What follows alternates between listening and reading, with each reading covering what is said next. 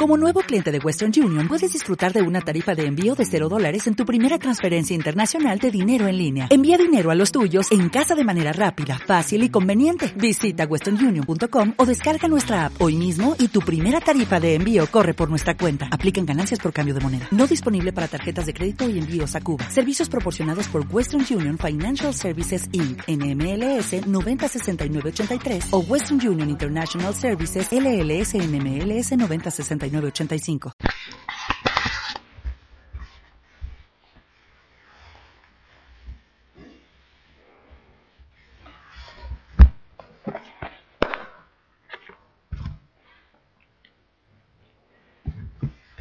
Hay una película de John Ford, la última que hizo, que fue un fracaso total en, en lo comercial no tuvo ningún éxito porque se complicó la vida cuando nadie esperaba eso, queriendo decir muchas cosas y no, la gente iba a entretenerse, a hacer algo que los malos son muy malos y los buenos son muy buenos. Y no, y no le salió bien. Él lo dijo luego que, que que no, no supo hacerlo, ¿no? Se llama Siete Mujeres o Manchuria, Misión Manchuria. En Estados Unidos se tituló de un modo y en Europa de otro. No sé por qué hacen esas cosas. Y cuenta Julián Herranz, el cardenal, que ha vivido allí en, en Vilatevere, en la sede central de la obra durante muchísimos años, junto al fundador.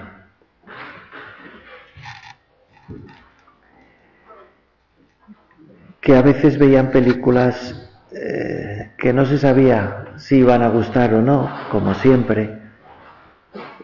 Y, por ejemplo, se acuerda de que vieron nada menos que en 1954, en febrero, una que se titula Los buitres vuelan. Peor, imposible, imposible. Pero Resulta que es que estaba rodada en, en Kenia. Y unas semanas antes el, el obispo de la capital de Nairobi había pedido por escrito formalmente, después de ya varias veces habérselo dicho verbalmente, que, que la obra comenzara en Kenia, ¿no? Por favor, que contaba contaba con ello. Y como la película contaba y mostraba las maravillas de la sabana de aquel país africano, jirafas por aquí, jirafas por allá, pues, pues a José María estaba embobado, viendo a los Tutsi por ahí bailando y cosas así, ¿no? Pensando que unos hijos suyos e hijas irían al cabo de nada a evangelizar a ese país. La película era mala, pero fue un acierto. Y en el 68 vieron siete mujeres. O Misión Manchuria. No era el John Ford de los cuatro Oscars, de la diligencia o de Fort Apache. No, era una película rara, basada en un hecho real, de 1935 mostraba la angustia de siete misioneras protestantes que habían optado por el repliegue, el formalismo, el camuflaje. Eran monjas pero apenas se notaban. Se habían convertido en una especie de asistentes sociales. Pero eran mujeres muy valiosas, muy valiosas que luchaban por un ideal y tenían una gran labor social. Aquella tierra estaba sometida a, un, a una invasión y entonces se iba refugiando en su misión mucha gente y que les iban diciendo que ya venían las hordas de asesinos salvajes y estaban ellas, como todos, aterrorizados. hundidos moralmente. Y una de ellas, en un momento determinado, hablando con el médico que trabajaba el pobre a destajo, le dice, hombre, es que hay momentos como este en que Dios no basta, no es suficiente, porque me falta seguridad en lo humano, me siento desprotegida y sola. Y San José María, mientras oía eso, decía a los de al lado, a es que no tiene la Eucaristía. A nosotros nos pasaría lo mismo, sin Cristo vivo en la Eucaristía. Y al día siguiente en la tertulia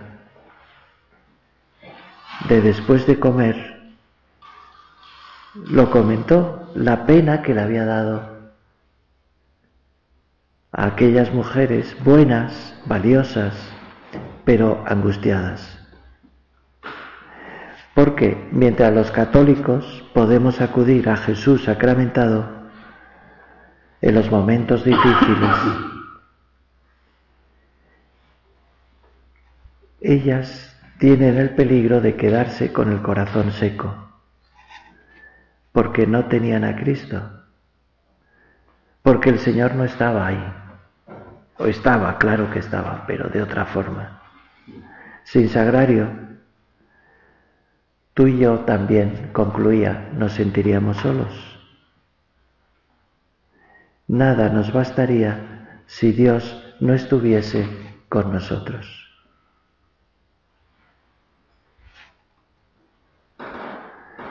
nos sentiríamos en desamparo.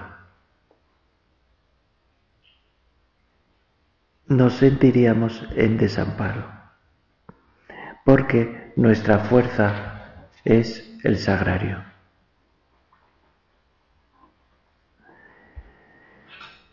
Alfonso Nieto, que estaba ahí en esa tertulia, desde entonces ya fallecido en el 2019 y que fue rector de la Universidad de Navarra, Recordando este, esta anécdota, de vez en cuando decía, no te olvides de Manchuria. El 99,9% de la gente no tenía ni idea de qué había pasado en Manchuria. Él lo decía en broma, pero ahí quedaba, ¿no? Que se enterara. No te olvides de Manchuria. Decía, con frecuencia. Es algo, Señor, que me gustaría aplicarme, no olvidarme de Manchuria, no actuar como si estuviera solo, no actuar como si todo dependiera de mí. No ir al socaire de los sentimientos o las circunstancias adversas o favorables, el viento a favor o en contra. Que no me olvide de Manchuria, para no caer en la desesperanza, la desesperación, o que tampoco me venga tan arriba que me crea Superman. La Eucaristía escribe un cardenal muy amigo del Papa Francisco, es una prueba de la resistencia de Dios.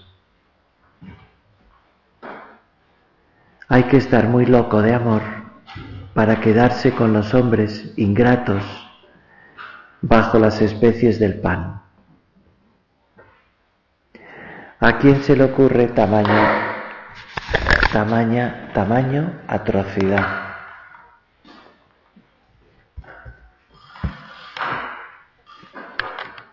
¿A quién se le ocurre? Ya decía yo que tenía que gritar mucho. Me agota, en fin, porque no tengo voz, ¿no? Me había olvidado el micrófono, un pequeño pícolo detalle. Tanta indiferencia, tantos agrarios solos y abandonados, tantas blasfemias, y Dios se queda por amor. Que también lo hace, dice, por Él, porque a lo largo de los siglos, cuánta finura, cuánta delicadeza, cuánto amor de niños, enfermos, hombres, mujeres, ancianos, gente ilustrada y gente sencilla y buena y humilde, cabezas privilegiadas,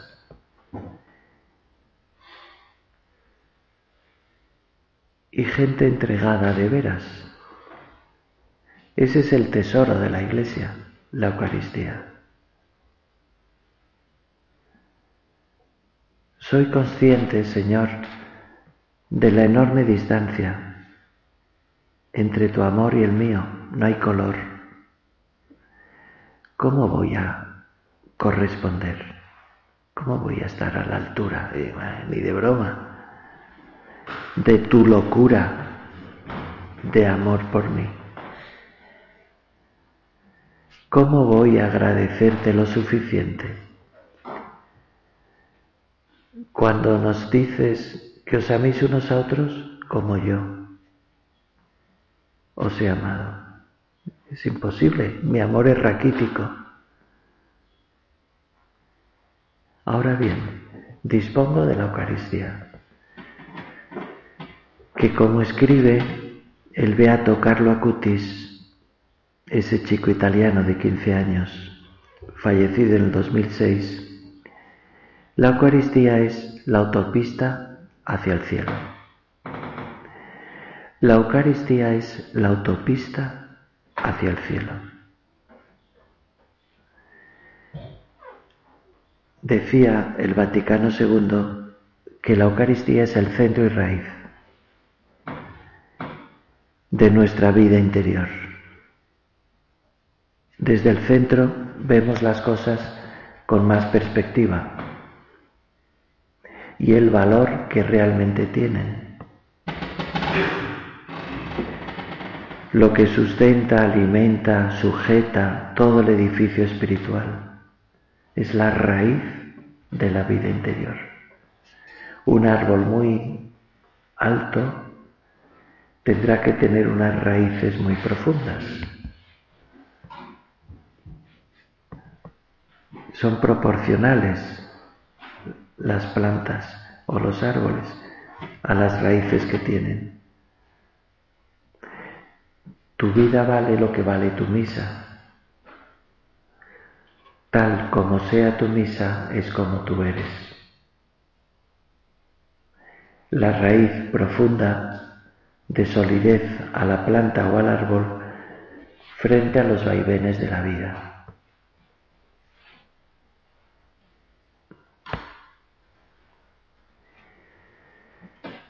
En esa convivencia del Congreso UNIF que hay en Roma desde el 65 o 66,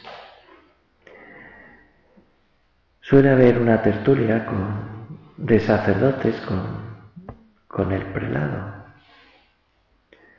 Se empezó con San José María y, hasta ahora. Y se hacen preguntas sin reparo. Sin reparo. Una vez que estaba yo allí, fui ese año a Roma, a esa convivencia, uno le preguntó, a don Álvaro, que era el padre en aquella época, le dijo, nuestro padre decía que la iglesia puede estar destartalada, en alguna época y que como buenos hijos de la iglesia junto con otras personas, hemos de ayudar con amor a reparar las grietas que pueda haber. ¿Es el latín una de esas piedras caídas que habrá que volver a reponer? Una pregunta sorprendente, pero se hacían preguntas de ese tipo siempre. Porque para háblenos de la Virgen, pues ya hablaba en otras tertulias, ¿no? Ahí eran preguntas más quisquillosas, puñeteras. Y don Álvaro, el beato, con su serenidad característica, dijo, en absoluto.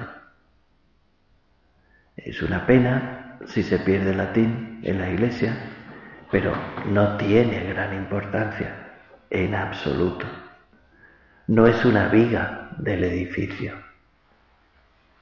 En cambio, la devoción a Jesús en la Eucaristía, por ejemplo, eso sí que no se puede perder. Eso sí que es algo clave, esencial prioritario. Ahí sí que nos jugamos mucho. Ahí sí que hay que pelearlo.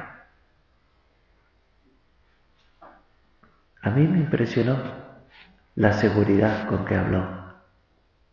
Don Álvaro era así como muy muy tranquilo, muy sereno, pero ahí con eso no no son bromas. La Eucaristía no son bromas.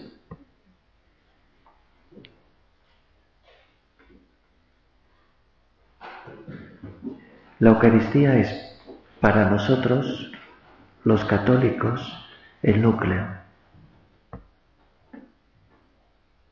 Todo lo que queremos está ahí y todo lo que tenemos que vivir se nos da. Por decirlo de algún modo, en la Eucaristía. Pero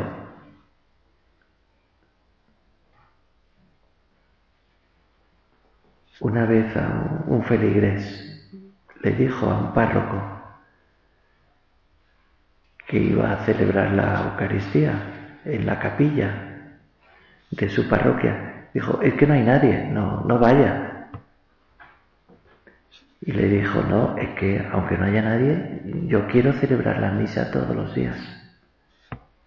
La misa no es una obra de teatro en la que si no hay espectadores no se celebra la función. Haya pueblo o no haya, la misa tiene un valor infinito. A fin de cuentas, ¿Qué es la misa?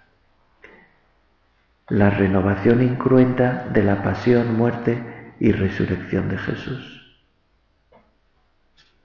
Ahí está toda la vida de Jesús, toda la historia de nuestra salvación. La Eucaristía nos hace contemporáneos, decía San Juan Pablo II, de la pasión, muerte y resurrección de Jesús. Hay que entender que como el acto de la crucifixión de Cristo sucede en el tiempo, pero va más allá del tiempo. Por el ministerio sacerdotal se renueva ese sacrificio de la cruz de un modo incruento y están presentes esas personas que asisten y toda la iglesia en el Calvario, en el sepulcro de la resurrección.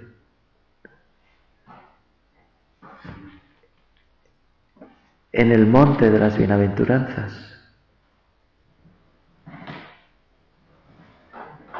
Hemos de fijarnos bien en que la misa es la actualización, la presencialización del hecho más importante de la historia de la humanidad.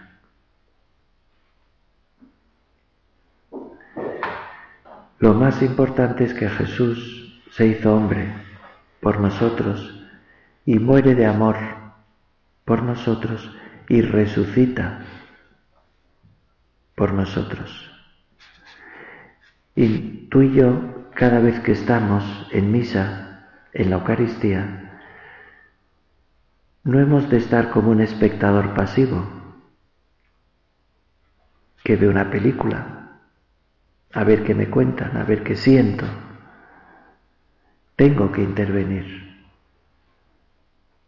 He de ofrecer en el ofertorio mi vida, mi entrega, mi trabajo,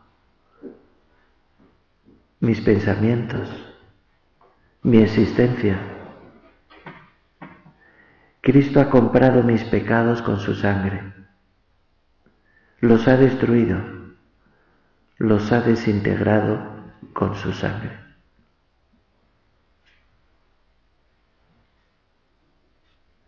La misa es lo más grande, lo más bonito que puede vivir un creyente. Dominicus, día del Señor. Dominus, Señor, es el día del Señor. Jesús es crucificado un viernes y el domingo resucita. Y la Iglesia nos pide que ese día sea el día dedicado al Señor. Hay gente que dice, prefiero ir otro día. Me sale de dentro ir otro día, el lunes. El domingo no, no me sale. Entonces si no me sale, prefiero no ir. Pero es que no se trata de si me sale de dentro o no.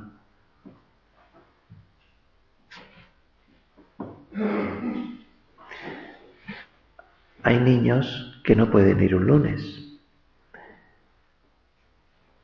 porque hay colegio. ¿Por qué no? En cambio, el domingo va todo el mundo. Somos comunidad. Somos comunidad. Hay personas mayores, hay matrimonios, hay jóvenes, es un encuentro de toda la comunidad parroquial en torno al altar. Es un precepto, además, el tercer mandamiento. Santificarás las fiestas. Oír misa entera todos los domingos y fiestas de guardar. Pero no lo hemos de hacer por obligación. Cuando uno es pequeño, sus padres lo obligan. Una vez llegado ya a una fe adulta, madura, firme, integrada en la vida, una fe que forma parte de nosotros, no se va por obligación, se va por gratitud, se va por amor, se va por alabanza, se va porque hay muchas cosas que pedir se va porque hemos de reconciliarnos con nosotros mismos, con los demás. Porque tu vida es un conjunto de regalos preciosos. Señor, que me acuerde de Manchuria.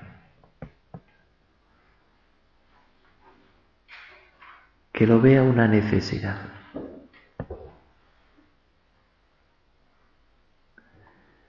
Hay gente que cuando les preguntas, ¿qué vais a hacer el domingo?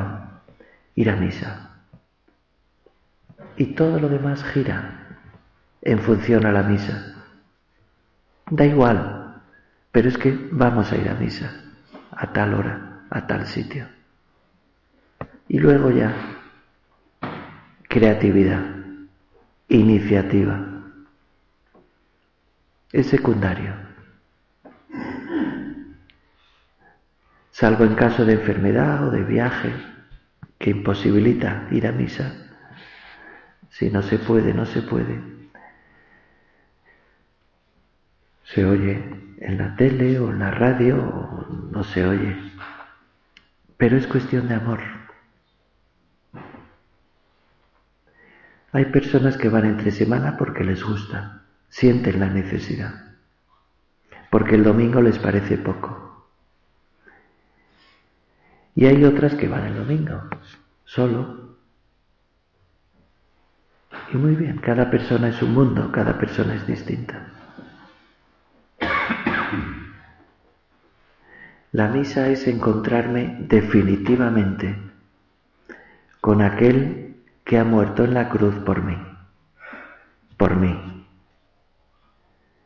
Voy a unirme a Él, aunque me distraiga, aunque me acostumbre, aunque me sepa ya la misa de memoria.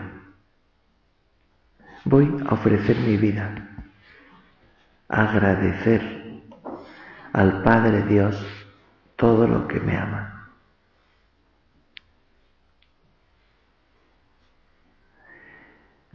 Le reconocieron. Aquellos hombres desazonados, consternados, derrotados, confusos, aturdidos, tristes, desesperanzados, defraudados, enfrascados en un rifirrafe entre ellos absurdo, discutiendo, como autómatas, como si fueran al patíbulo, como si llevaran grilletes en las piernas, plomo en las alas, en mitad de la nada, envueltos en su soledad, ensimismados en su yo y en sus elucubraciones mentales, descreídos, desengañados, unas mujeres dicen que le han visto, que ha resucitado, ven, cosas de mujeres. Ellos se volvían a su pueblo. Eran de esos setenta y dos que iban preparando el terreno antes de que llegara Jesús. Y habían tenido un shock tan grande, tan grande. Y ahora resulta que ese que se les junta en el camino se remonta a las escrituras a explicarles cómo era necesario que hubiera sucedido todo eso. Y cuando hace demanda de continuar, cuando está en el recodo hacia Maús, y ellos se, tienen que ya dejar el camino ese, le ruegan, quédate, quédate con nosotros que anochece, que es peligroso ir a estas horas solo. Quédate con nosotros, ven a casa, acompáñanos, quédate a cenar. Y les reconocieron al partir el pan. Cayeron en la cuenta, comprendieron captaron, se les abrieron los ojos. Que te reconozca, Señor, al partir el pan. No vea a don fulanito, mi párroco. Que vea, que te vea a ti. Envíanos tu espíritu para matar nuestra ira para entender la suerte, para cambiar nuestra vida y para amar tu muerte. Envíanos tu espíritu para servir de antorcha a quien sin luz se muere, para servir de impulso a quien se siente inerte. Envíanos, Señor, tu espíritu para matar mentiras y beber de tu fuente. Manantial de agua viva, y así ya no se miente. Para quitar las dudas en mis tardes sombrías y acabar con mis miedos y mis cobardías. Envíanos tu Espíritu, quédate con nosotros, para ser puro y limpio como la espuma y la nieve, para ser como un niño que a ti nunca reprende, para saber de ti, para entender la cruz, para saber amar como me amas tú. Envíanos tu Espíritu, Madre nuestra, Madre nuestra. Vuelve a nosotros esos tus ojos y danos esa misericordia, contágianos, para vivir amando y en el dolor quererte, para romper mi barca donde en mí me hago fuerte, para saber seguirte en gozos y en tristezas, como lo hizo tu madre y seamos como ella.